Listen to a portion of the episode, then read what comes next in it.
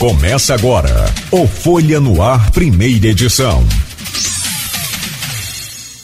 Terça-feira, 19 de outubro de 2021. Começa agora pela Folha FM 98,3, emissora do grupo Folha da Manhã. O programa de hoje tem o prazer de receber o Sérgio Mendes, ex-prefeito de Campos e coordenador do Partido Cidadania no Norte Fluminense. Sérgio, seja bem-vindo aqui ao Folha no Ar, primeira edição. É um prazer tê-lo conosco sempre. Né? A gente se conhece há, há muitos anos, desde a da, da Continental, então né, a gente é, sabe o, o, o, a importância dessa boa amizade. Seja bem-vindo, bom dia. Bom dia, Cláudio Nogueira, bom dia, Luísio, bom dia aos ouvintes, telespectadores do Folha no Ar. Desde já eu quero agradecer a vocês pelo espaço democrático, pelo convite de estar aqui para a gente bater um papo de esclarecimento para os nossos telespectadores. É, Sérgio, bom dia, obrigado pela presença mais uma vez. É, como você mesmo, disse aí, é, logicamente que ser ex-prefeito, coordenador de um partido importante na região, uma história política, jornalista, é, tem uma história política importante, mas é, o que realmente ensejou foi a entrevista do ex-governador Rotano Garotinho aqui na sexta-feira, onde teceu críticas diretas a, a você, ao seu governo, entre 93 e 96, né? É, e ao de Rafael Diniz, né? mais recente, do mesmo partido. Ele até falou, não, não é todo do mesmo partido, mas garotinho, tudo Dani vai perceber que foi seu primeiro partido também. É, pode ser e tal, não sei o quê, mas enfim.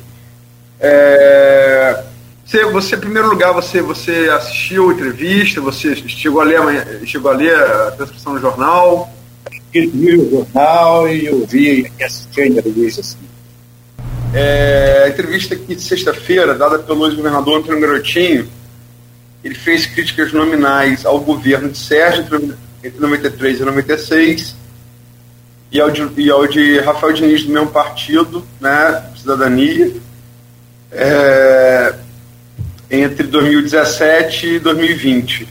perguntei a Sérgio como é que ele responde, se ele viu, ele disse que sim, como é que ele responderia essas críticas. Vamos lá, Sérgio? Vamos lá. É, então eu estava falando que no início de 93, logo no dia 10 de janeiro, do meu governo começou dia 1 dia 10 de janeiro, eu paguei a folha de RPA de dezembro do ano, do ano anterior, que era que você paga lá pelo Antônio Garotinho, que era prefeito.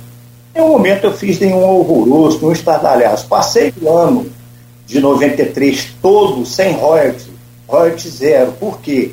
Porque ele antecipou esse dinheiro do royalties, gastou no último ano do governo dele, e aí eu fiquei o ano inteiro sem voz, não reclamei.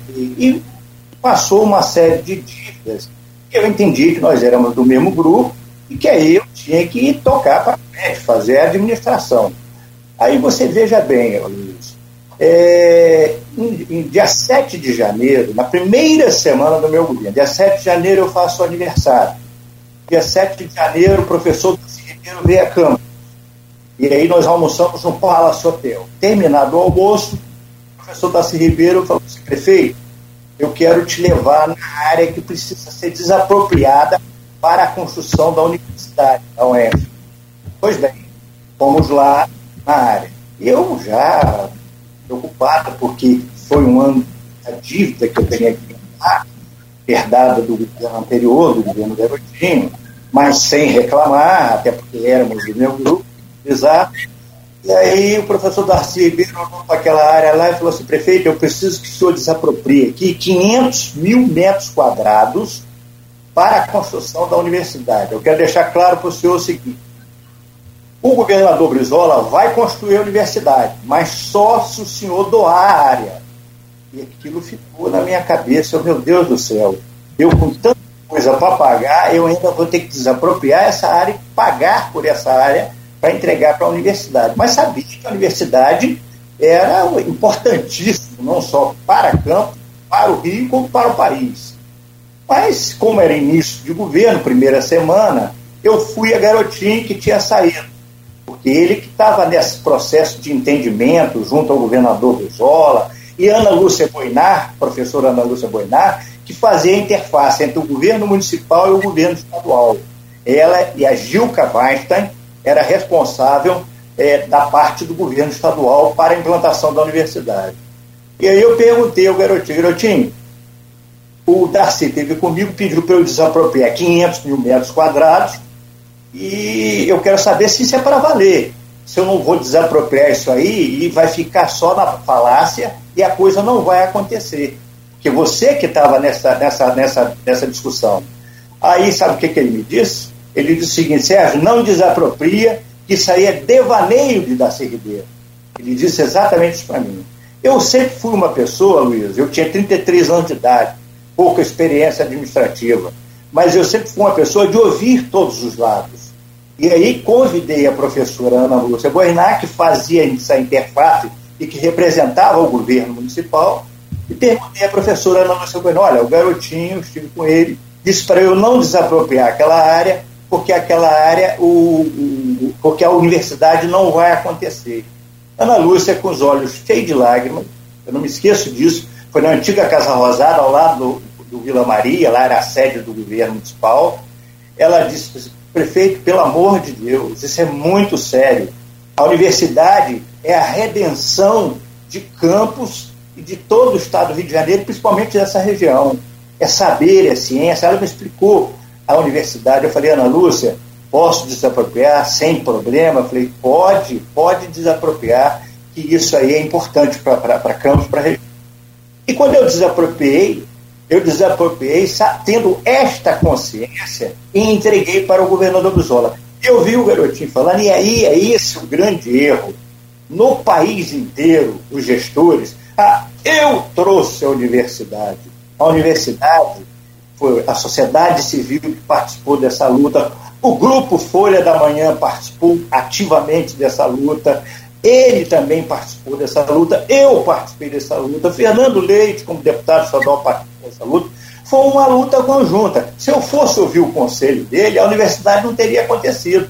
Naquele mesmo ano de 93, doei aquela área, o governador Brizola, em agosto de 93, inaugurou a universidade. E ele estava lá presente. Então, essas coisas não, não, são não foram contadas até hoje. Qual foi o papel que Garotinho desempenhou quando voltou pelo segundo governo? No segundo governo? Como eu havia rompido ele, como eu vi que Garotinho tinha um projeto pessoal, não era um projeto coletivo, ele queria ser prefeito, para ser governador, para ser presidente. Depois que ele fosse presidente, ele ia querer ser presidente da ONU. Depois que ele fosse presidente da ONU, ele não satisfeito, ia querer pegar o trono de Deus. O projeto dele é de poder, é de alçar poder, é de alcançar poderes. Então eu percebi que não era um projeto coletivo. E aí isso me preocupou muito. E eu falei, não, isso, nesse projeto eu estou fora. O garotinho queria, o, o Aloysio, que eu repetisse o que ele fez com a esposa dele. O que, que ele fez? Rosinha entregou o diploma a ele quando foi eleita e falou, olha, isso aqui eu devo a garotinho. Fechou os olhos e aí ela foi só, ele foi governar no lugar dela, ela foi só assinando. Olha para onde ele levou a esposa dele a esposa dele foi parar na cadeia. É, é, é, esse Ranulfo Vidigal era prefeito na mesma época que eu.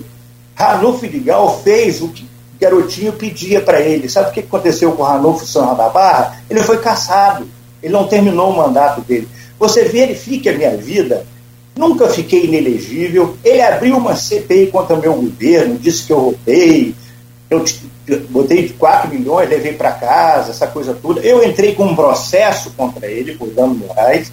Esse processo já está em fase de execução e ele está é, para me pagar quase meio milhão de reais. Quase meio milhão de reais por essas calúnias e, infâmias que ele, ele, ele lançou contra mim. Então, eu acho que tem que. Agora, se você perguntar, Sérgio, você tem algum ressentimento, alguma mágoa com o garotinho? Nenhuma. Olha só, se você verificar lá na, na, na, Se você fizer uma pesquisa, Garotinho tem quase 400 processos.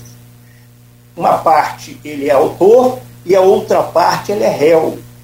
Ele foi preso. Eu não queria, eu não desejo isso para ninguém, não desejo para ele, nem para Rosinha, nem para a família dele. Olha o triste fim dele, foi preso. Ele passou um quarto desse programa, seu programa tem duas horas, o programa de vocês, duas horas, ele passou 30 minutos explicando prisão, explicando processos, que ele está elegível, que ele está inelegível, que ele está pensando em recorrer ao Supremo.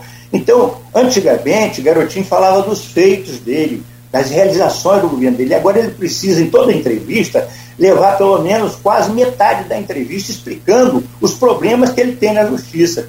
Então, eu acho que a gente tem uma página virada. Garotinho, eu acho que é, deu uma contribuição em parte para a cidade, mas eu acho que ele errou muito, porque o que eu percebo no grupo é o seguinte, e aí esta era a minha operação, e essa é minha preocupação, e foi esse o governo que a gente fez diferente. Garotinho chegou um dia para mim e falou assim, ele fez 40 creches, falou que estava preocupado com uma rede de, pro, de proteção social, fez 40 creches. Aí quando eu entrei, ele um dia chegou para mim assim e falou, Sérgio, você não vai construir mais creches? Eu falei, garotinho, não tem como construir mais creche, porque tem que ser planejado. A creche é um custo fixo.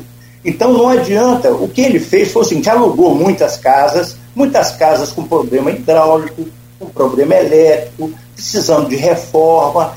E a criança, eu tive visitando a, as cozinhas, as creches, a, as cozinheiras falavam com o prefeito, nós gostamos muito do garotinho, que ele deu esse emprego para a gente. Mas uma coisa é verdade, no seu governo o alimento das crianças é melhor. Porque muitas vezes, com o governo Garotinho, era, era ovo com macarrão.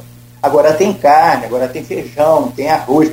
Então eu falei com ele, Garotinho, não adianta eu construir mais 40, nós temos que agora dar qualidade ao que foi construído. E tudo vira custo fixo. A nossa preocupação, e aí foi assim que fez, fizemos nosso governo, trabalhamos com parcerias. Nós trouxemos parceria. Primeiro, vou te dar exemplos concretos. O Shopping Estrada, parceria público-privada. E quando o país, quando o Brasil, não era quando o Estado vinha, quando o Brasil, no Brasil não se falava em parceria público-privada. Com parceria público-privada, construímos o Shopping Estrada, inauguramos em 94. Levamos a nova rodoviária para lá.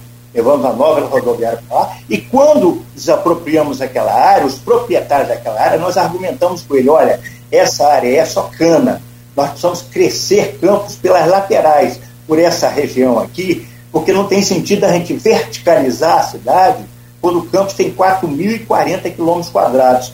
Vamos crescer a, a, a, o município por essa região aqui e vamos atender a demanda da BR foi com essa concepção que fizemos o Shopping Estrada. A única parte, olha, ali, calçamento foi feito pela iniciativa privada, a iluminação foi feita pela iniciativa privada, o, o, a rodoviária foi feita pela iniciativa privada. A única parte que a Codem, que a prefeitura entrou, foi comprou aquele espaço da Codenca ali. Foi a participação da prefeitura e a concepção do projeto e a execução do projeto. Essa foi a parte da prefeitura. Aí você pega outras parcerias. A Orla 2 na Lapa, foi construída pela escola. O projeto era nosso, levamos pela distribuidora Escola do Campos, e aí foi construída a aula 2. E aí, que é o detalhe importante, a escola não só construiu, como botou os funcionários tomando conta para fazer manutenção. Despesa zero para a prefeitura. A rodoviária do Farol de São Tomé, quem construiu foi a empresa Progresso. Projeto nosso, ideia nosso, nós entregamos a área. Aloysio, para você ter uma ideia, o nosso governo calçou e asfaltou mais de 500 ruas em Campos. Nós fizemos mais de 40 mil metros, mil metros de galeria de águas pluviais. Você, vou te dar um exemplo. Parque Saraiva em Goitacazes, que Rosinha foi lá, disse que ia fazer o bairro legal, tirou o calçamento e deixou tudo na, na terra batida. Nós calçamos ali 17 ruas. Era o bairro existia com 17 ruas e lá nós fizemos dois quilômetros de galeria águas pluviais, que quando chovia era um problema ali. Parque Santo Amaro, lá tem uma galeria, perdão, tem uma associação de moradores no Parque Santo Amaro, que tinha a foto dos prefeitos, dos ex-prefeitos, que nada fizeram pelo Parque Santo Amaro. Não eram os prefeitos que fizeram, nós que nada fizeram. Aí tinha lá a foto de Garotinho, de Rockefeller, de outros prefeitos. Aí eu brinquei no dia que eu fui lá inaugurar, eu, eu asfaltei o bairro todo. Parque Santa Maria, eu asfaltei o bairro todo. Aí eu falo, ó, meu retrato não vai ficar nessa galeria, porque eu fiz aqui o Parque Santa Marta. Parque Eldorado, fiz galeria de águas pluviais e calcei quase todo o bairro do Parque Eldorado. Estrada do Xexé, eu asfaltei. Estrada de São Martinho, eu asfaltei. Então, você, eu posso falar assim, um sem número de coisas que nós fizemos nessa cidade, mas que eu tinha uma grande preocupação. Não podemos deixar despesas fixas da prefeitura, porque o royalties é finito. E olha que na época tinha 100 mil, 150 mil de royalties. Essa punjança de royalties veio a partir do governo Fernando Henrique, que ele mudou a lei. Ele mudou a lei e aí passou a ter participação especial e o royalties passou a ser muito maior. Entendeu? Mas aí o que, o que me preocupou que os gestores seguintes, eles queriam construir novos equipamentos, novos equipamentos, mas sabendo que o royalties era finito, que ele ia acabar. O seu pai, Luiz, ele quantas vezes ele alertou na folha, ali na, na folha da, na, nos artigos que ele fazia, escrevia, ali naquela, naquela sessão do ponto final, o royalties é finito, pense no futuro. Várias vezes ele disse isso. Então não adianta você construir 40 creches, construir um, olha só a, a, a, o tamanho daquele, daquele que é. está abandonado, lá você pode, 100 milhões de reais estão ali, e, e aí? Oi. É, são 7h50, se me permite, eu ter algumas perguntas para fazer e a gente vai acabar esse bloco 8 horas. Você falou aí processo de ruptura é, com o garotinho. É, realmente, depois que o grupo chegou ao poder com o Muda Campos, ali em 88, foi a primeira ruptura de peso, né? Ele elegeu você, é, foi fundamental na sua eleição, ninguém, ninguém tem dúvida disso, nem você mesmo vai admitir isso. E começa o processo de ruptura, né? depois vai se repetir com vários outros é, ex-aliados. É, você falou aí em um livro que você vai escrever Seis Mãos, com o Ricardo André, jornalista, e com o Murilo Diegues, empresário e colunista da Folha. Fala um pouco, eh, de maneira sucinta, da, da, das duas coisas, desse processo. O, o, qual foi o, a gota d'água? Qual foi o pomo da discórdia? E o é. que você tem a trazer de novidade nesse livro para quando que ele é? Ô, Luiz, veja, oh, novidade eu estou te contando uma. Ele pode até negar, dizer que não, mas isso no bastidor ele falou para não desapropriar aquela área lá, porque o governador Brizola, que aquilo era devaneio de Daci, que o governador não ia construir a universidade. E aí, quem me convenceu foi a Ana Lúcia Boiná, a professora Ana Lúcia Boiná, que fazia a interface. Essa é uma das novidades. Agora, o, o outra novidade. O grande pai da UENF, né? Isso. E ele, ele, ele, ele se titula pai da UENF. Entendeu? E a UENF foi a sociedade civil toda, foi o grupo Folha, foram deputados, foi, todo mundo participou, cada um participou é, da, do seu modo e contribuiu para que a universidade estivesse aí e que está trazendo frutos aí pra, não só para Campos, como para a região. E é bom, Agora, me permite só um segundo, eu estava presente nesse dia, o ato de, é, de criação da UENF foi, inclusive, anterior ao governo Brizola. Foi Moreira Franco que assinou Sim. no auditório da, da Auxiliadora. Eu me lembro que estava presente. Nossa, com a nova Constituição Estadual, exatamente. Tendo isso. É, é, aí você, uma novidade, por exemplo, uma novidade que é, no ano de 96, por exemplo, é, é, eu já rompido com o garotinho, ele disse que eu fiz campanha para outro. Eu não fiz campanha. Sabe o que, que eu fiz naquele ano? As pessoas podem até falar assim, ah, você errou. Eu terminei meu governo e muito aborrecido, porque o maior adversário, o garotinho era presidente do PDT, foi candidato pelo PDT, eu era um prefeito do PDT, na rua, nos comícios, quem mais falava mal do meu governo era garotinho, o, o que ele era presidente. E eu, na época, falei com o governador Brizola, falei, governador, o garotinho está destruindo o nosso partido, a imagem do nosso partido, está falando mal do governo, que é um governo que é o nosso governo. Agora ele falou o seguinte, Luiz, meu governo foi um desastre. Ele disse isso. Meu governo foi um desastre. Murilo Diegues, Ricardo André e, e tantos outros são testemunhos do quanto o garotinho insistiu para que eu fizesse campanha com ele na eleição de, da minha sucessão. Na minha sucessão não tinha reeleição. Então, o candidato à minha sucessão foi ele. Garotinho, ele até o último instante tentou que eu fosse para o palanque dele para pedir voto para ele. Se o governo for um desastre, se o governo for o pior governo da história de Câmara, por que, que ele, ele queria que eu tivesse no palanque dele?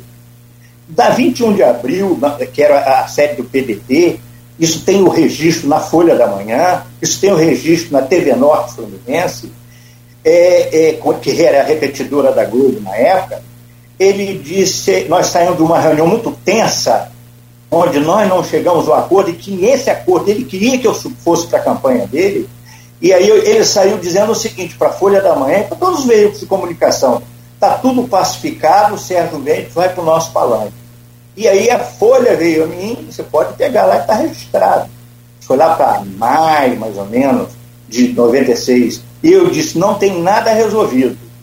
Nós ainda temos algumas etapas para vencer. Mais ou menos isso que eu quis dizer.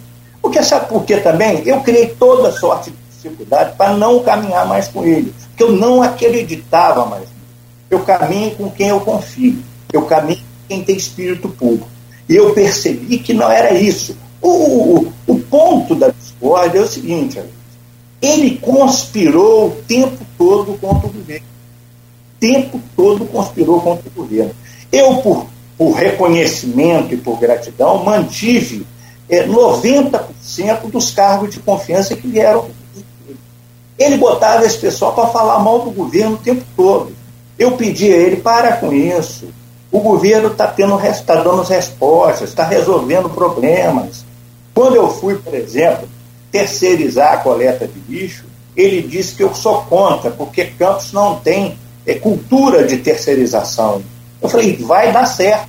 Porque o que, que acontecia? Na época, os caminhões de lixo da prefeitura, era feita pela prefeitura, viviam quebrados, viviam com defeito, a, a, coleta não passava nos bairros. Depois que eu terceirizei, parou, não, teve, não tivemos mais problema. Acabou o problema da, da coleta de lixo. Então, deu certo, provei para ele que dava certo. É, é, é então, Luiz, nós, é, esta ruptura se deu até porque ele queria que eu fizesse coisas tipo o que Ranulfo fez e que foi caçado, tipo o que Rosinha fez, olha o resultado da esposa dele, ele fez isso com a esposa. Pode ser mais específico que, que, o que ele queria que você fizesse? Ué, você pega aí o, o você pega aí o, os, as coisas que foram feitas para a Rosinha, que ela responde, tipo Operação Chequinho, que eles respondem, entendeu? Coisas desse gênero que eu não faço. De um gênero que é, do, é da forma que ele. Eu sou, eu sou o seguinte. No caso, o Chequinho foi utilizar programa social com o intuito eleitoral, né? Ex exatamente. Eu sou do tipo seguinte: eu sou leal, mas não sou subserviente. Se ele pensou que ia ter ali uma pessoa subserviente, ele apostou na pessoa errada. Em momento nenhum ele pediu para eu ser subserviente a ele, eu ser capacho dele. Eu falei, eu sou leal, sou parceiro, sou companheiro, agora sigo na caminhada dentro de um projeto que eu penso que é um projeto para a cidade, que é um projeto para campos. O gás, Aloysio, quem fez a luta do gás, quem trouxe o gás para Campos, a grande luta foi a sociedade civil, eu como prefeito e José Maurício Linhares, secretário de Minas e Energia. O gás veio, foi no nosso governo. Garotinho disse que foi ele que trouxe para cerâmica. O veio do nosso governo, foi luta nossa. A, a, a, o, o heliporto do Farol foi uma conquista do nosso governo. Nós provamos para a Petrobras que se os helicópteros saíssem daqui para as plataformas, seria um percurso menor, para os trabalhadores seria menos risco e que seria mais rentável para a Petrobras. A Petrobras entendeu que nós estávamos certos e trouxemos o heliporto do Farol para Campos. Foi uma conquista do nosso governo. O SESC Senat, ali ao lado do Shopping Estrada, foi uma conquista do nosso governo, foi uma luta nossa para trazer isso, para atender aos trabalhadores dos transportes de Campos. Então, o nosso governo teve muitas realizações. Aí, quando você fala assim, Sérgio, mas o que, que apagou a imagem do seu governo? Porque Garotinho, sabiamente, ele é do mal, conforme eu disse, ele sabia que eu, lá na frente, eu podia ser eu podia ser a pessoa que ia fazer frente a ele. Então ele tinha que acabar com a minha imagem, acabar com a história do meu governo. E aí ele passou, o tempo que ele ficou, que ele ficou de janeiro de 97 até abril de 98 como prefeito, ele ficou diuturnamente em todos os veículos de comunicação, em todas as inaugurações, dizendo Sérgio Mendes roubou, Sérgio Mendes foi prefeito da história de Campos, Sérgio Mendes não fez nada. Sérgio... Quantos abordaram na rua e falaram, Sérgio Mendes, gosto tanto de você, quanta injustiça garotinho faz com você, mas infelizmente foi isso que aconteceu em Campos. Agora, sem problema nenhum. Hoje, 25 anos depois, a população sabe quem é garotinho. A minha vida não tem máculas. Eu estou elegível, o, o, a CPI que eles abriram foi arquivada, o Tribunal de Contas aprovou minhas contas e Nelson Naim, presidente da Câmara, eram 21 vereadores, a minha conta veio, eu fui lá, sentei sozinho na galeria, sem ninguém, e minha conta foi aprovada por 21 votos no último ano do meu governo. Então a história está aí para provar quem falou a verdade e quem não. Estamos hoje no programa conversando com o convidado Sérgio Mendes, ex-prefeito de Campos e coordenador do Cidadania do Norte Fluminense. Com a gente hoje o jornalista Luiz Abreu Barbosa. E eu te chamo, Luiz, para voltar e abrir esse bloco aí, por favor. Sérgio, só para gente fechar o bloco anterior, falou de algumas, de algumas, de algumas coisas que você considera legado do seu governo. Falou do Shopping Estrada, é, falou da UENF, da desaplicação da UENF, da inauguração da UENF, galerias pluviais, asfaltamentos, falou de algumas coisas.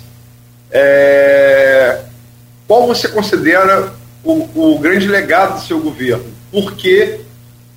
E, e por que você, desde que se elegeu prefeito, você não, não ocupou nenhum outro cargo eletivo, no, no, no, seu entender?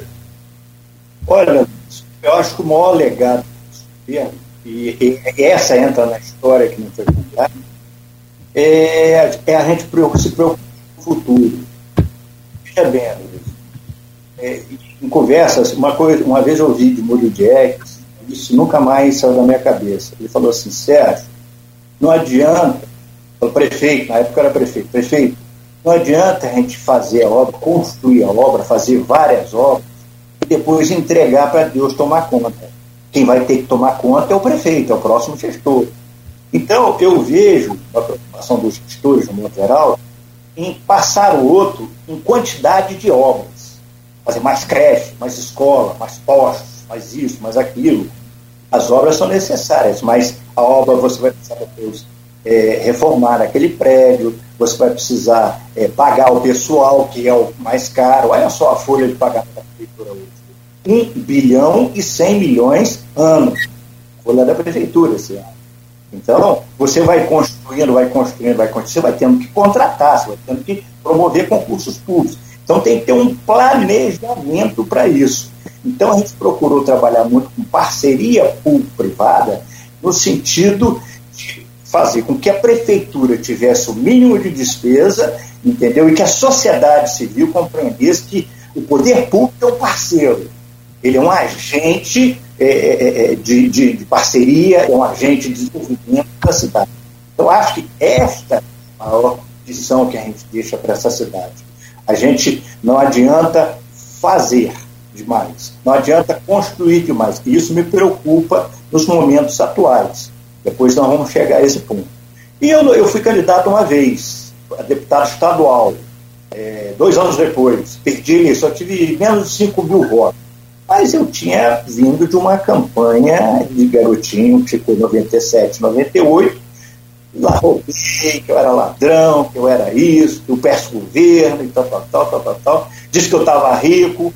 Aí muito, muita gente acostumada a fazer campanha comprando voto. Comigo não tinha isso, eu fui em cima do que eu tinha feito, trabalhei em cima disso, fiz uma campanha muito simples e uma campanha onde eu acreditava que é, as pessoas que não concordavam com a forma, com o modo fosse, que eu tivesse esse voto.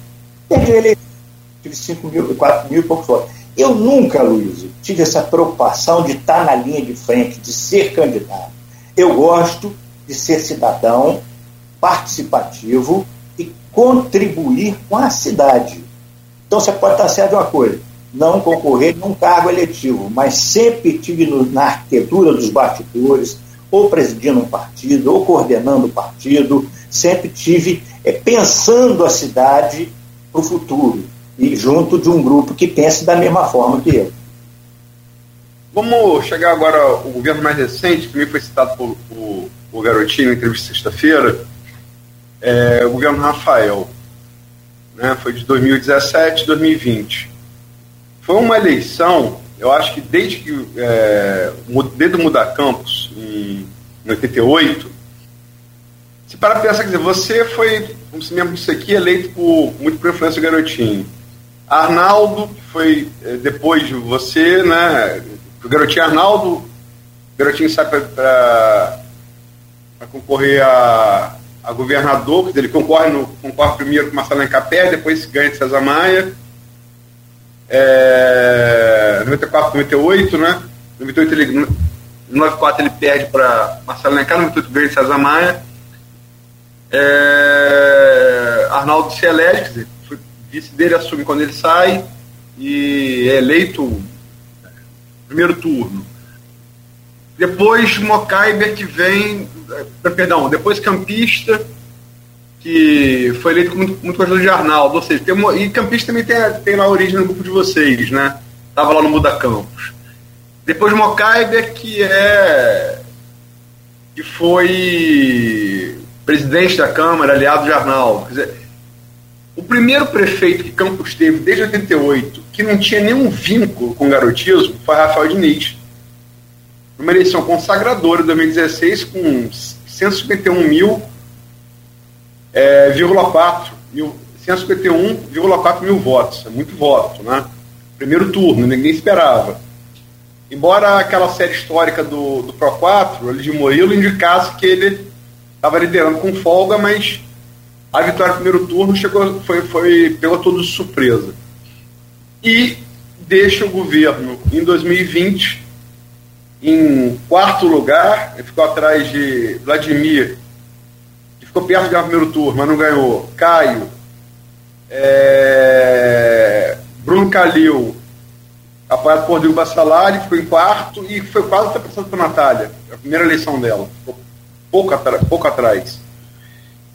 Quer dizer, 151 mil para 13, não precisa fazer muita conta aí, quer dizer, como é que, você, como é que o governo perdeu é, aqui você acredita essa, essa, essa, essa desidratação de 140 mil votos praticamente em quatro, em quatro anos do governo Rafael? É, só de responder essa pergunta, já vou. É, rapidamente, tá? Eu queria fazer um registro do nosso governo que eu acho importante.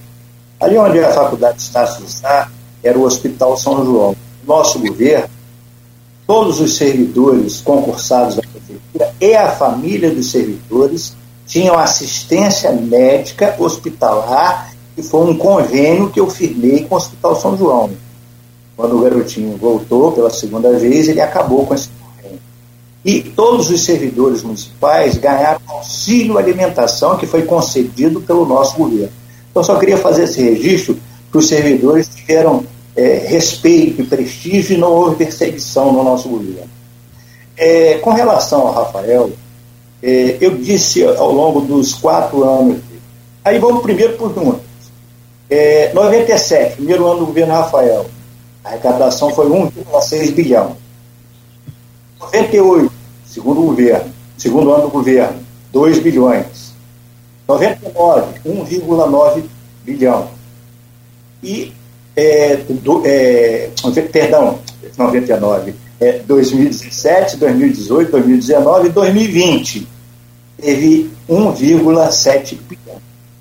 Então, houve uma queda muito brutal. Associada a isso, Rafael, logo ele teve 400 milhões de prestadores de serviços que o governo Rosinha deixou de pagar, além do empréstimo da dívida do, com relação ao petróleo e participação especial de 1 bilhão e 200 milhões.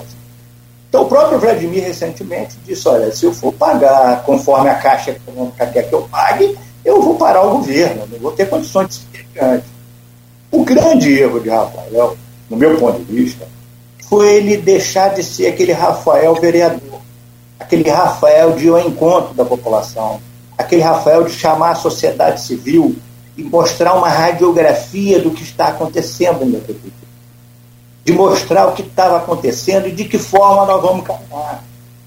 O prefeito, ao contrário do que muitos pensam, ele não sabe de tudo. Tem a humildade de escolher bons parceiros para nos assessorar, pessoas sérias, competentes, mas nós temos que chamar a sociedade para participar, para ela sentir com a gente o que está acontecendo. Eu acho que ele errou muito nesse sentido. Ele, no final do ano, ele reconheceu, ele ficou muito retraído por causa dessa dificuldade financeira, ficou encastelado lá no, no SESEC, sede da Prefeitura, e ali isso fez com que aquele Rafael ativo, aquele Rafael participativo, aquele Rafael que inter, interage com a comunidade, ele ficou mais isolado. E isso foi fazendo com que a imagem dele é, se enfraquecesse, no meu ponto de vista. E aí resultou, o resultado colhido foi esse aí. Agora, você, cortes tinham que ser feitos, dificuldades tinham que ser enfrentadas. E aí as coisas não aconteceram conforme é, tinham que acontecer. Então o governo. Agora, uma coisa tenha certeza, tá? Que eu lembro que Garotinho falou assim: é porque Sérgio deve ter sido professor dele, uma coisa assim que ele quis dizer.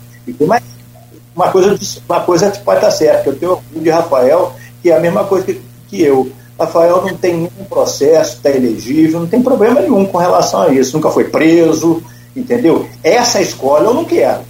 Esse aprendizado eu não quero. Ser aprendiz dele, para depois ser caçado, para depois ficar inelegível, para depois ser preso, isso de jeito nenhum.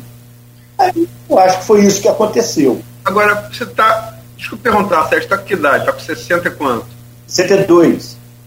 62. Você é da geração, eu estou com 49, você é da geração anterior à minha. E Rafael, uma geração anterior, uma anterior à minha ainda. Então vamos botar aí três gerações, né? Você e Garotinho são da mesma geração, né? Som. Ele é, tem 62. É. Então, é, você, você citou muito Murilo, e eu sei que você e Murilo, é, de certa maneira, é, aconselhavam Rafael. Né? É. E vocês dois são mais experientes, são, são, são, são também, também, dessa mesma geração de garotinho. Né? É, e o governo é muito criticado por ter sido é, fechado num grupo de pessoas da mesma idade.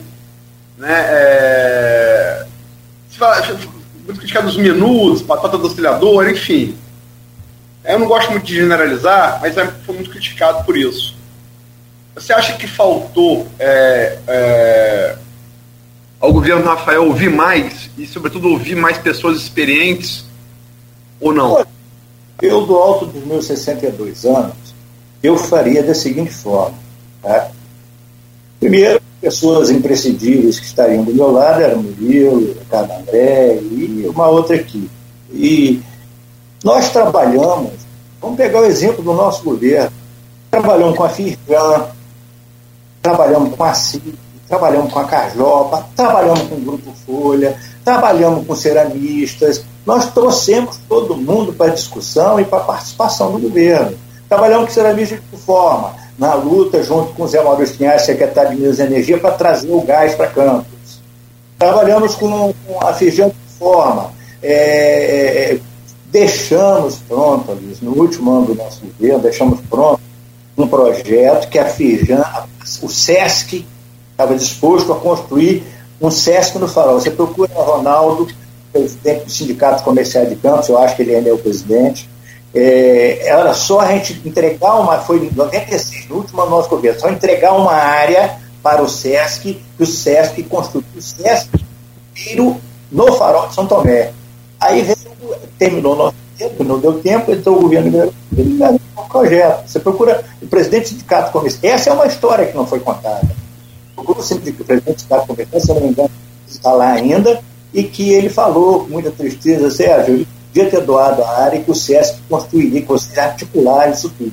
Então, acho que faltou trazer mais parceiros, principalmente, sobretudo, por causa da dificuldade financeira que o governo, que o momento é, dos quatro anos do governo do Rafael, ele passou. Só do, no, ano, do, no ano de 2018, segundo ano do governo dele, que foi, foi o ano que ele arrecadou 2 bilhões, nesse ano ele botou os salários em dia, com 2 bilhões, ele botou os salários em dia.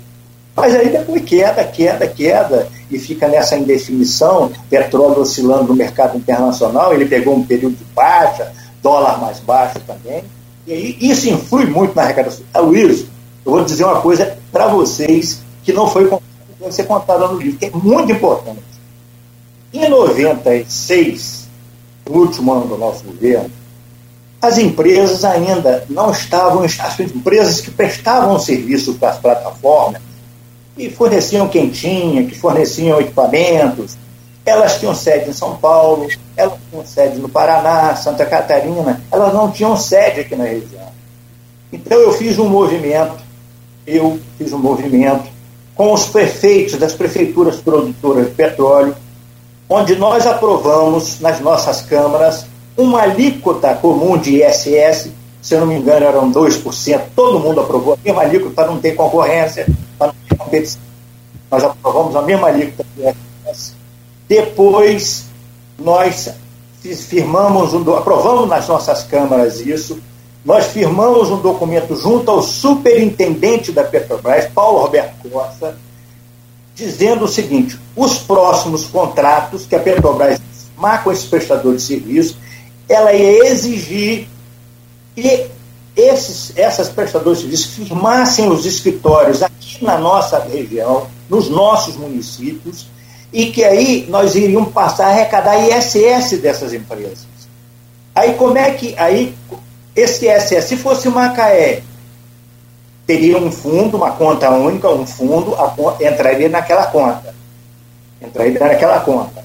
Se fosse em Campos, entraria na mesma conta, ISS. Se fosse em Casemiro, entraria na mesma conta, aquele ISS. E aí como é que rateia depois? Sobre o mesmo critério de distribuição do ICMS. E aí Campos ia ficar com 30 e poucos por cento, Macaé ia ficar com poucos por cento, o percentual, tudo acordado, tudo assinado pelos prefeitos, assinado pelo superintendente, terminou o governo. Os próximos prefeitos tinham que cobrar isso do superintendente da Petrobras e instalar os escritórios aqui. Instalar os escritórios aqui.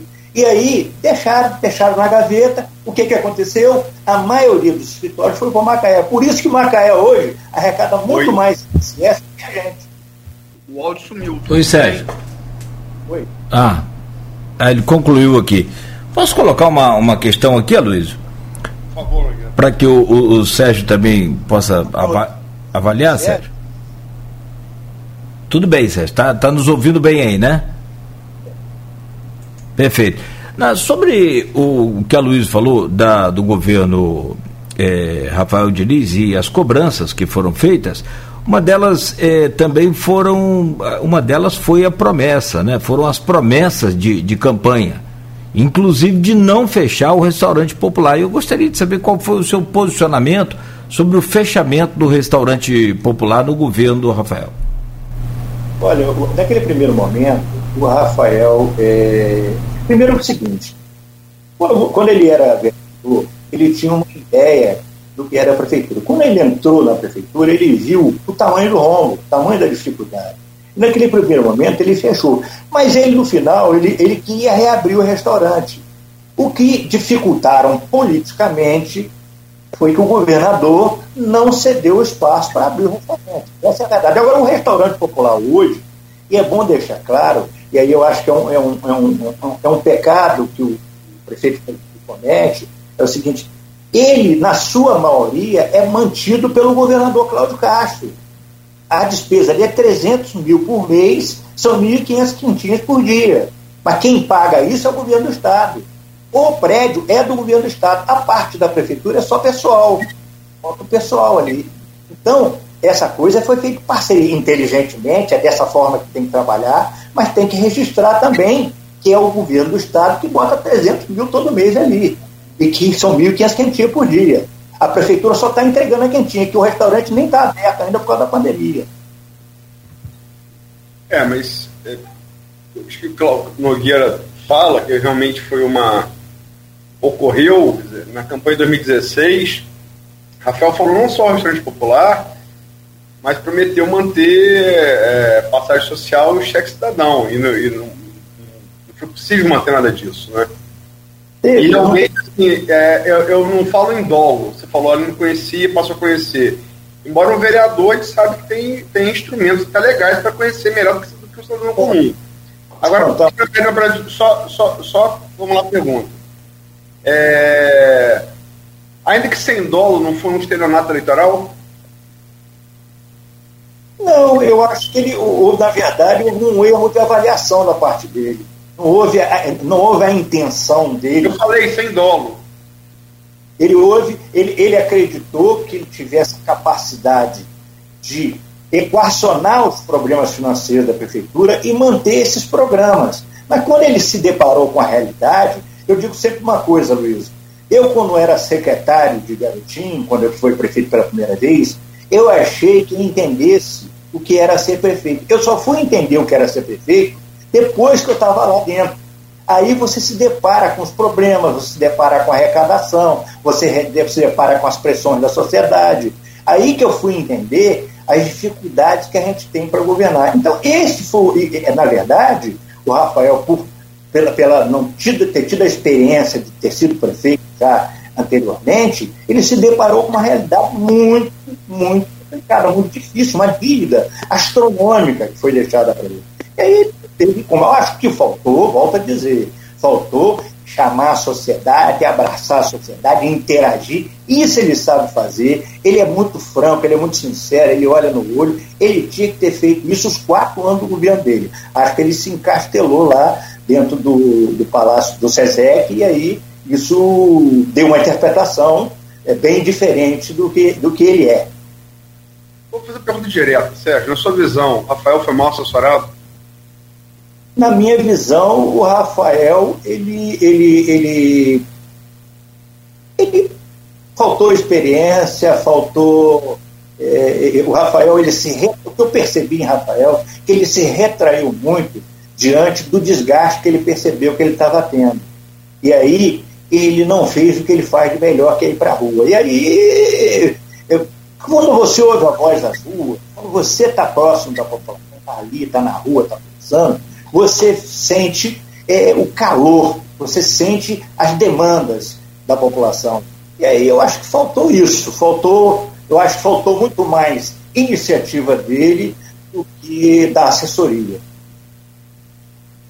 Você não acha que ali na metade do governo chegou a falar uma reforma, uma reforma administrativa, secretariado não era necessário? Vamos lá, vou, vou fazer a pergunta de outra forma. É... Você, você, você acompanha futebol? Gosta de futebol? Gosto. Não sou, não sou apaixonado quanto você, mas vejo. É, eu, eu, gosto de futebol, eu gosto mais de futebol do que do Flamengo do que, do que do Brasil. Eu sempre falo isso. Eu torço para bom futebol. Mas vamos lá, Copa de 2010. Copa de 2010. Neymar e Ganso estavam surgindo. Ganso não deu em nada, Neymar hoje é uma realidade. Com todos os problemas pessoais que tem, sem dúvida, sem dúvida, um grande jogador.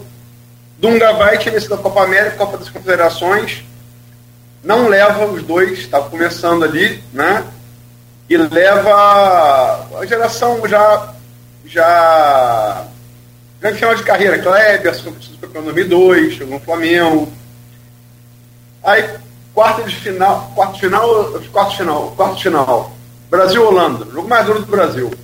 Brasil jogando bem, jogando bem 1 a 0 Aí Snyder, aquelas coisas que dá jogador, Snyder e Robin, os caras encarnam um negócio maluco ali. 2x1. 35 minutos do tempo, jogo eliminatório. Olha pro banco, porra, não tem Neymar, não trouxe, tem Kleberson. Como é que eu vou mudar jogo com o Kleberson? Ou seja, qual a analogia que eu quero fazer? Há um limite entre, entre é, a coerência e a teimosia. Dunga rompeu esse limite e perdeu a Copa ali. Rafael não rompeu o mesmo limite? É, pode ser que sim. Pode ser que sim. Agora, é, hoje, Rafael é ex-prefeito, ele deve estar fazendo as reflexões dele. Agora, uma coisa pode estar certa, tá? Pode estar certa. Pessoa de bem. Rafael não teve nenhum escândalo no governo dele, ah, um ataque aqui, outro ali, mas nenhum escândalo.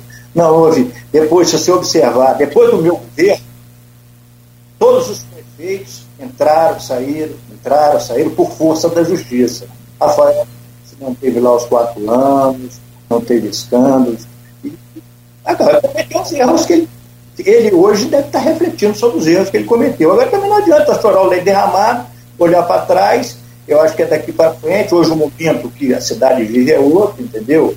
E se Rafael perdeu o trem da história ou não, aí a história é julgar e se ele se submeter ao, ao, ao crime popular novamente, ele vai ver o resultado.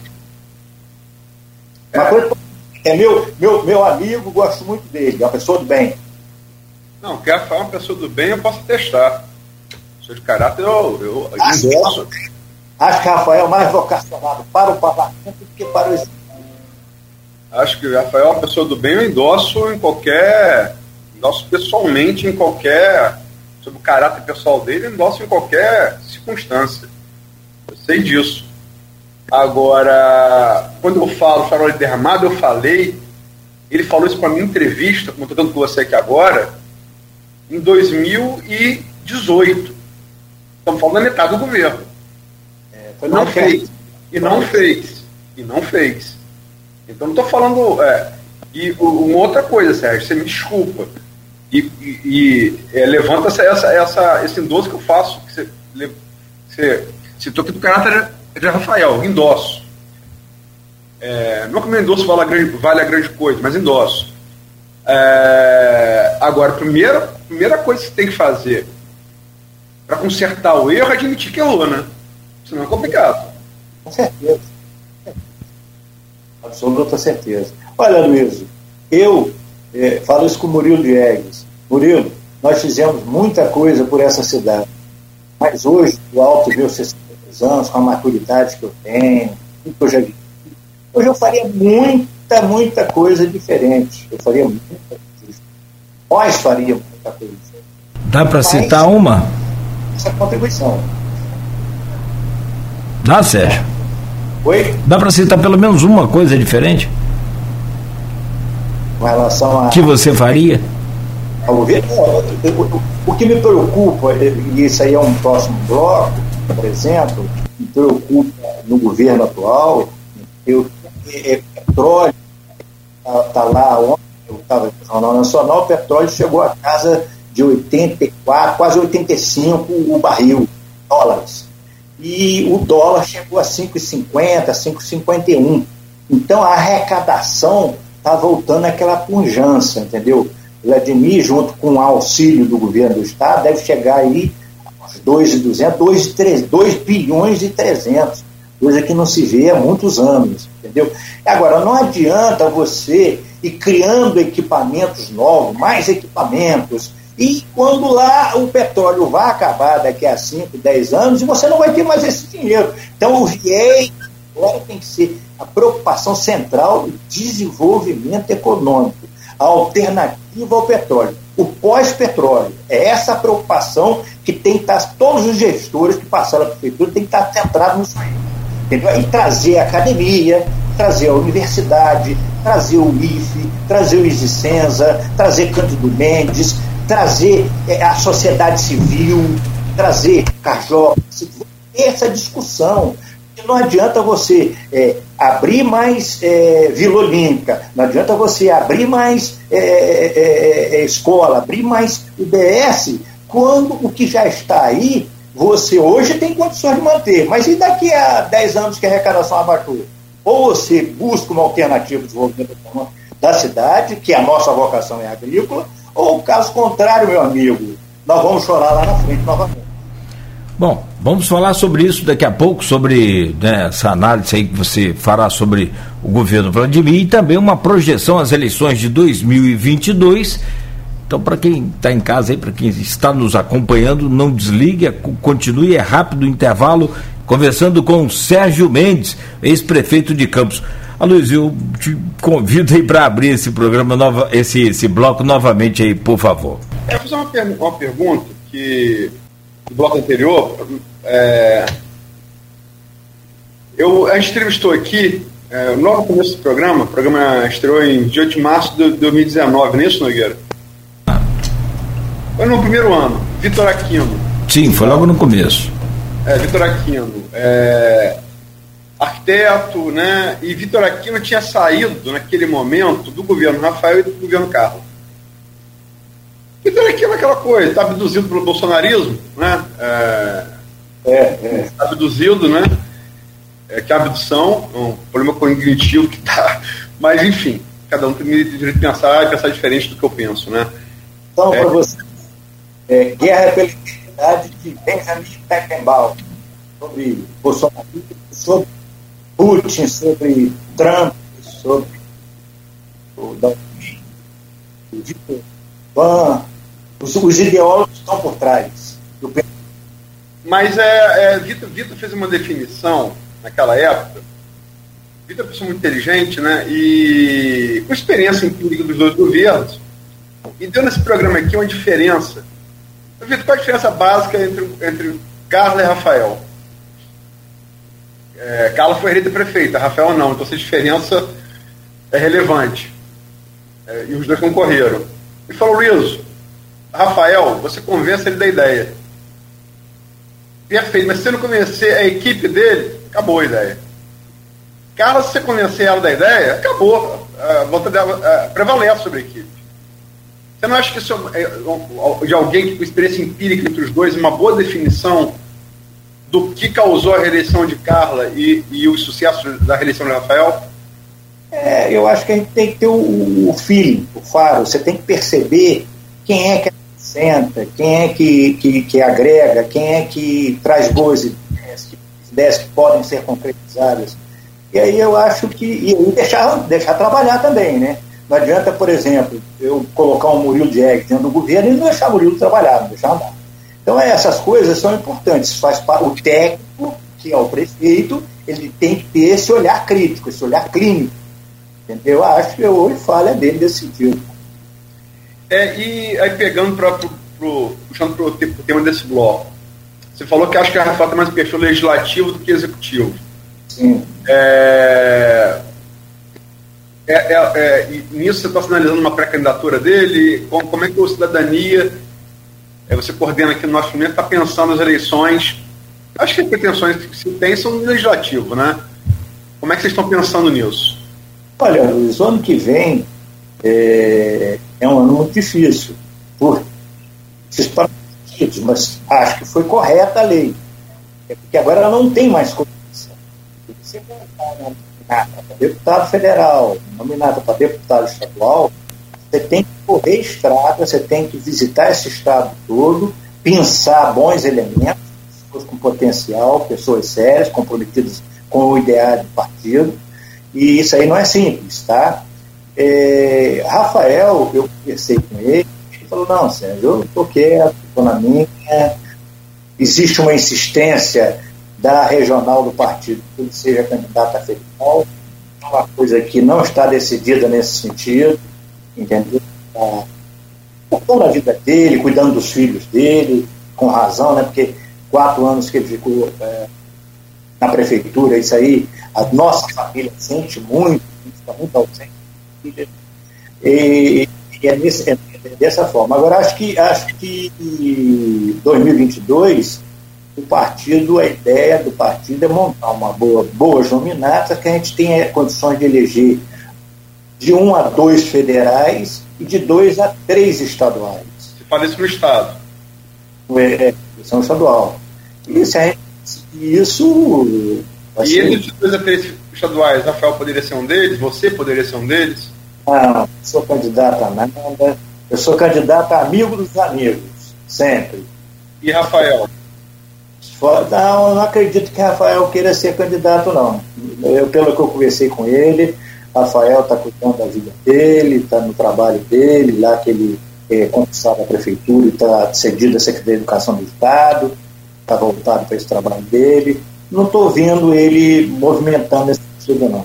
Eu, eu, no meu ponto de vista, acho que ele não, vai, não, é, não quer ser candidato meu ponto de. É um ponto de vista pessoal meu e de uma conversa que eu tive com ele. Mas não tem o um martelo batido, não.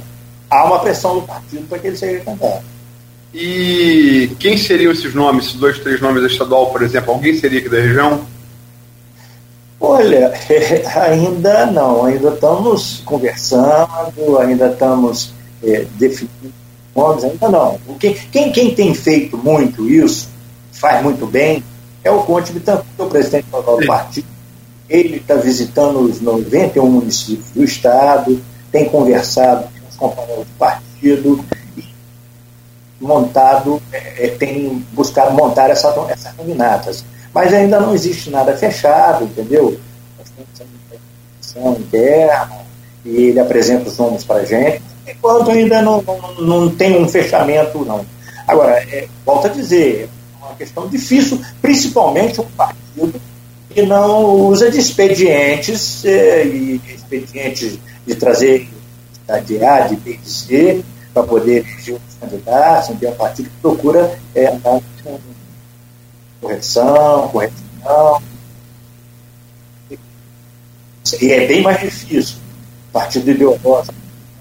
Mas, nada impossível. Acho que, acho que Conte Bittencourt tem muita chance de ser deputado estadual novamente.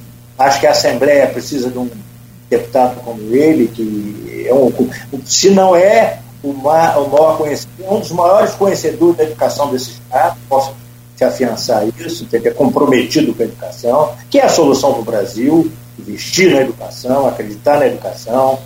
Então, mas vamos, vamos, vamos, estamos analisando o cenário, estamos conversando, mas ainda não tem uma definição não. Então, então, vamos lá, de concreto tem uma vontade do Executivo Estadual do Carrapau se lançasse, mas você tem a impressão de que ele, que ele não vai. Tem a figura de Ponte, que é uma figura muito ligada ali ao Rio, Niterói. É, estadual, assim, é, nome da região, então, você não tem nenhum pré-candidato, assim, é, cogitado, então, por enquanto? Não, por enquanto, não. Por enquanto, não. Estamos abertos às conversas e mas ainda não posso te adiantar nada nesse sentido, de nomes na região, não. Perfeito. O, o, Cidadania é um partido de oposição ao governo federal, ao governo Bolsonaro. É, é, tem um pré-candidato próprio presidente, senador Alessandro Vieira, que teve grande destaque do, é, do Sergipe, né? delegado de Polícia Civil, cuja experiência foi muito. próximo. É, é, a experiência dele como investigador é, trouxe uma evidência muito grande do trabalho dele na, CPI da Covid, né? Muito firme, muito ponderado, é sereno e, e ao mesmo tempo contundente, como precisa ser. É uma figura que apareceu aí, mas pontou muito mal nas pesquisas ali, né? Apesar, apesar dessa evidência. É o nome do, do, do Cidadania para presidente e a governador? É o Cidadania para presidente, senador Alessandro Vieira. E com relação ao governo do Estado, está tendo conversa. Eu, eu, você vai falar, Sérgio, isso é uma avaliação minha, isso é uma, passa por uma decisão interna do partido. Eu sou do diretório regional também do partido, temos que ter essa discussão interna. Mas eu acho que tem uma tendência para o ex-prefeito Rodrigo Neves. Até por Conte, a origem dele, pela aproximação do Conte, com, o Rodrigo Neves e pelo apoio, até de repente pode trazer aí o, o prefeito Eduardo Paz também, não estou afirmando, mas pode até trazer, porque Conte hoje é muito amigo, é muito, se dá muito com o Eduardo Paz, entendeu? Eles têm uma aproximação muito grande, mas é, é, vamos aguardar. Eu, eu, eu, vejo uma tendência muito forte para Rodrigo Neves. É, Sérgio, vamos lá. É, pergunta de um milhão de dólares, não é um milhão, é um bilhão de dólares já. Um milhão é, nos anos 80. É, o país todo está pensando, falando na coisa da terceira via, Alessandro Vieira é um desses nomes, né? Mas todas as pesquisas apontam uma polarização entre o ex-presidente Lula, 40%, consolidado, sempre muito popular, tem o residual de dois governos que foram governos exitosos, sobretudo primeiro economicamente, e o presidente Jair Bolsonaro também com, com, com 25, ele vai de 23 a 30, mas muito resiliente, é impressionante, impressionante. Dos dois, é, parece algo consolidado. Um tem, um tem 40, o outro tem 25, 30. Né? Sobram 30, em tese. É, a terceira via vai se pulverizar candidaturas, como, como, embora tenha virtudes como o senador Alessandro Vieira, mas que parece sem grande chance, e não, isso não vai acabar favorecendo polarização entre, entre Bolsonaro e Lula, e entre Bolsonaro e Lula no segundo turno, quem Sérgio Cidadania apoia? Olha, o, o, o, Luiz, eu tenho uma série de restrições ao que o PT fez, aí nesse ponto, parece que é um dos poucos pontos que eu não, não, não concordo, não, não concordo com o garotinho, não. Eu tenho umas questões que o PT fez no país, e, mas acho que é um partido democrático. Eu sei que teve, que teve aqueles rompantes de controle da mídia, essa coisa toda, mas essas coisas não aconteceram. Mas é um partido republicano, democrático, é um partido que respeita as instituições. É, é, Bolsonaro, eu, eu, eu, penso o seguinte, Luiz, Bolsonaro, se daqui a um ano tem muita coisa para acontecer, mas se Bolsonaro, eu sei que ele tem consolidado no meu ponto de vista, ele tem consolidado ali, bolsonarista de carteirinha, cego por ele, em torno de 20%, 25% no máximo, entendeu? Agora, se ele continuar nesse viés dele, nessa leitura dele, eu tenho um, eu penso que ele pode ter, ter uma desidratada nessa, nessa candidatura dele. Eu penso que ele pode ter isso aí. Agora, Lula, acho que tem muita chance de segundo turno. Ou segundo turno, Lula e Bolsonaro, eu estou eu, eu na dúvida. Eu, Ricardo André conversando comigo, eu não vou nem dizer o voto dele, aliás, Murilo conversando comigo. O de, de Ricardo eu sei que é Lula, de Murilo é Bolsonaro? Vontade nem de ler, nem, nem de votar em Bolsonaro, nem de votar em Lula. Não, não tem vontade. Turno, segundo turno Bolsonaro e Lula, Ricardo tem certeza que é Lula, e Murilo. Agora, no segundo turno, é uma ponderação. Olha, voto de, quando você anula o voto, é uma forma de protestar. Entendeu? Eu pensei nisso, estou refletindo tudo sobre isso. Agora, mas Bolsonaro e Lula, é, Lula, com certeza, outra, outra. Apesar de achar populista, apesar da gente saber dos erros que eles cometeram, mas votaria, eu, eu teria uma tendência a votar nele. Agora, acho Bolsonaro ele vai ter um caminho a percorrer. Aí, aí ele já está querendo entrar por esse viés social, mudar o nome do Bolsa Família para Auxílio Brasil, alguma coisa desse gênero, entendeu? Para ter esse apelo para entrar nessa área do PT, é, é, coisa desse tipo. Mas eu acho que ele, se ele não tiver cuidado, ele pode ter uma desidratada e aí entrar um outro. Quem é o outro candidato, eu não sei. E, Lula no segundo turno. É uma, é é uma campanha com dois turnos do meu ponto. Agora, com forte tendência Bolsonaro e Lula. Hoje. hoje. É, é, tudo apontam, né? Agora, é, o Gabeira aqui na, na sexta-feira retrasada, antes de Garotinho, é, postou essa mesma tese sua, de que o caminho da terceira via é Bolsonaro, é passar Bolsonaro. Você acha também, né? Acho sim, acho sim com certeza. E a gente viu exemplos em vários lugares, entendeu, do mundo, essa, essa tendência forte. Acho que, acho que Bolsonaro foi um fenômeno, o Rafael foi um fenômeno aqui, entendeu? E aí vai depender do comportamento, dependendo do comportamento do governo dele, eu acho que ele tem errado mais do que acertado. E aí eu acho que ele pode ter o, aquele voto fiel dele, permanecer com aquele já deve 20%, entendeu? Sei lá, e tem um outro que entre aí nessa, nessa, nesse vácuo aí e represente uma, uma outra via. E aí, numa outra via, nos dois turnos, se for um outro candidato, ganha de Lula, no meu ponto de vista. Pela rejeição. Uhum. Pela rejeição. É, é como o garotinho em Campos, com mais de 50% de rejeição. A Lula tem 45, Bolsonaro tem proibitivo 63, segundo hoje no Datafolha. Uhum. 63 precisa ser um gênio matemático para ver que você pode ter no máximo 47, né? Você, é verdade. Você eleição em dois turnos. Isso aí, isso aí. É isso aí que eu penso também.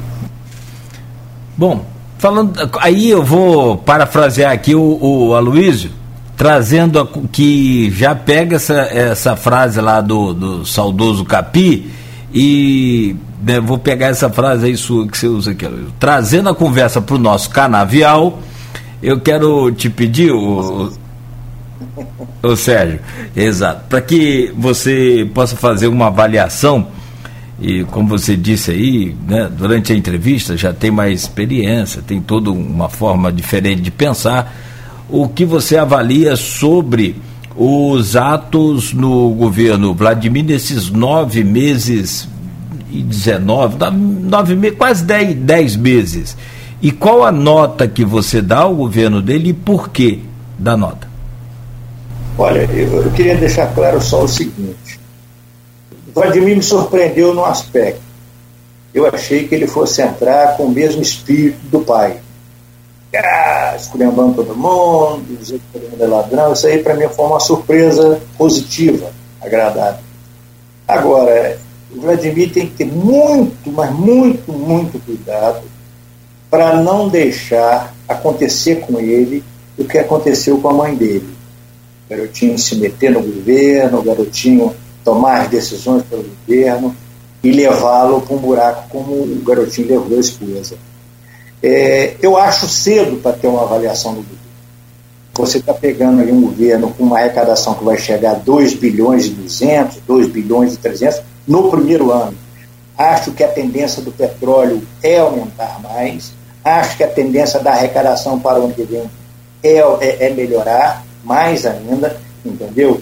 Acho que ele incorreu num erro. Quer dizer, eu, eu sou a favor que o gestor, que o prefeito se preocupe com os tributos municipais. A gente não pode ficar dependendo do royalties da participação social a vida toda.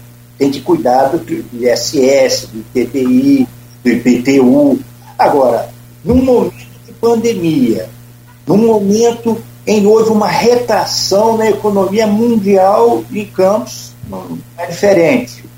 Cobrar um IPTU de cinco anos para trás de quem fez algum, alguma benfeitoria na casa, eu acho que ele tinha que repensar isso. Não é que ele não tinha que cobrar, ele tem que cobrar sim. Mas por que, que não passa a cobrar a partir do ano que vem? Não dá um refresco esse ano? Porque tem gente que o IPTU está chegando a 15 mil, 20 mil. Ele não tem condições, mesmo que seja parcelado. Entendeu? Essa reforma tributária é necessária, é necessária.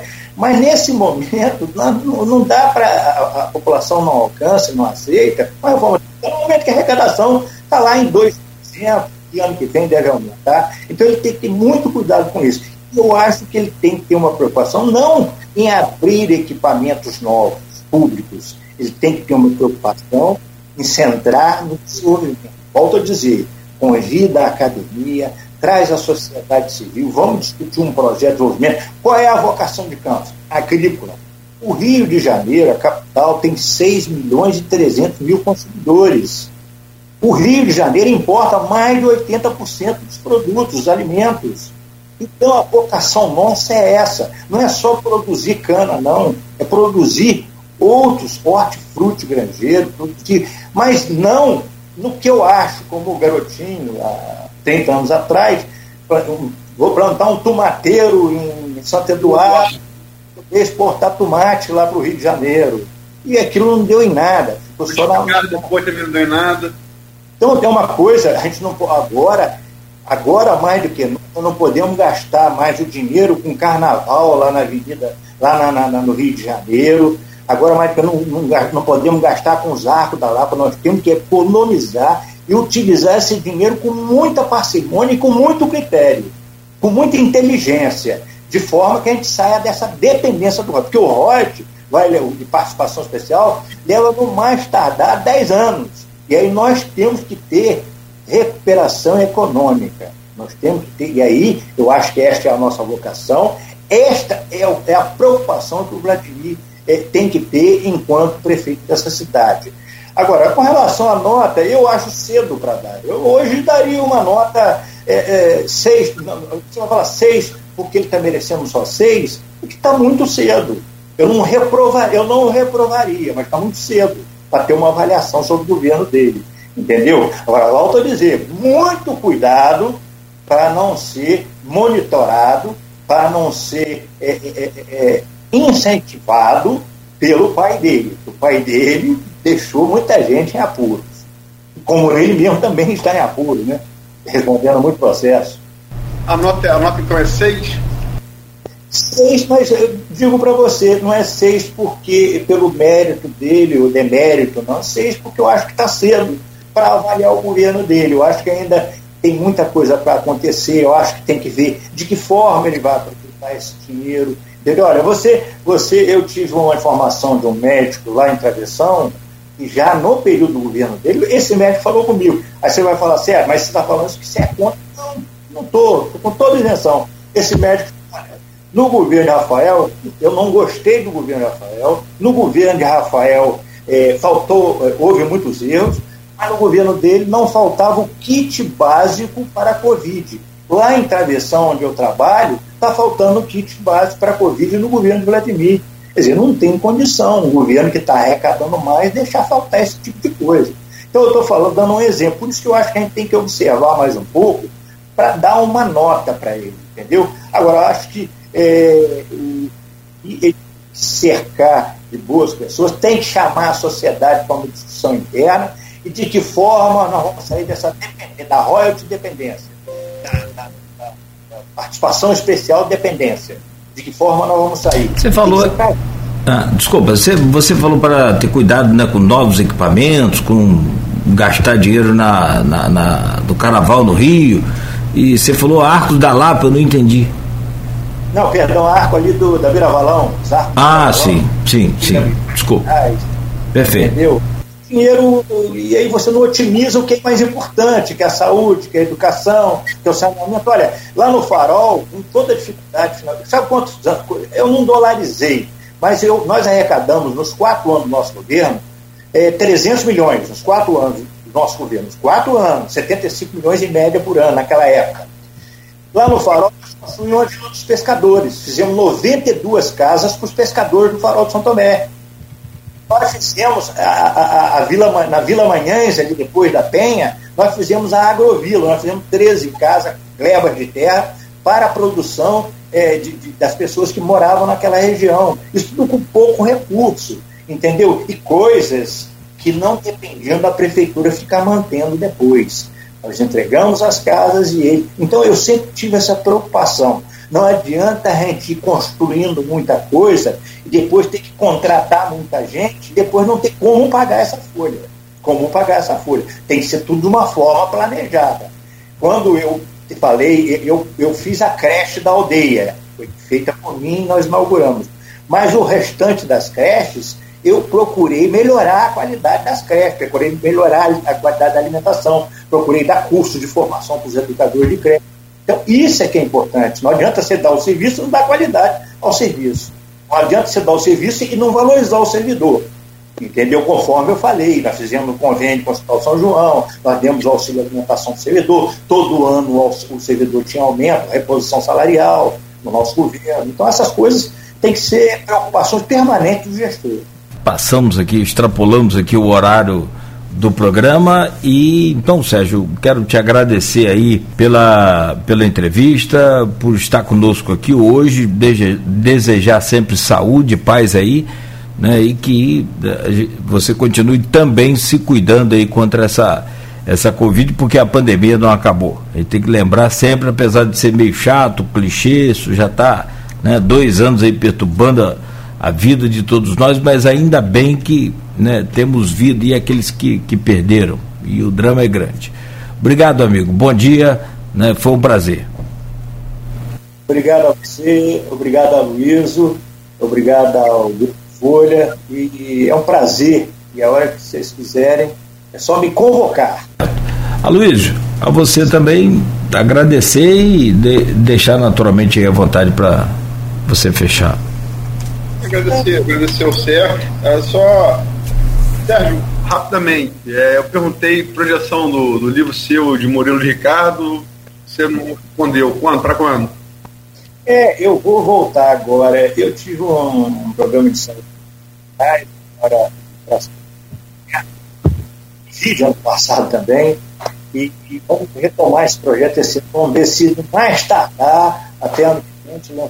No ano que vem, né? No ano que vem. A história que não foi contada. Bastidores do governo. Tá bom. É, agradecer a você pela entrevista.